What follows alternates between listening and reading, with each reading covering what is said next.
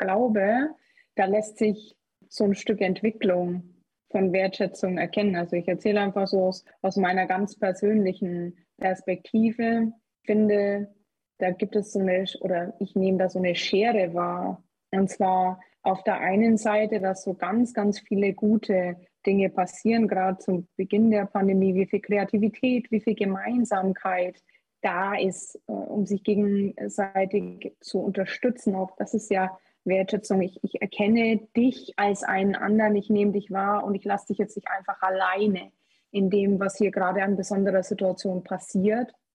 Auf der anderen Seite so diese, dieser trennende Faktor von, und wir fangen Sie bitte nicht an, der gesamten Impfdiskussion.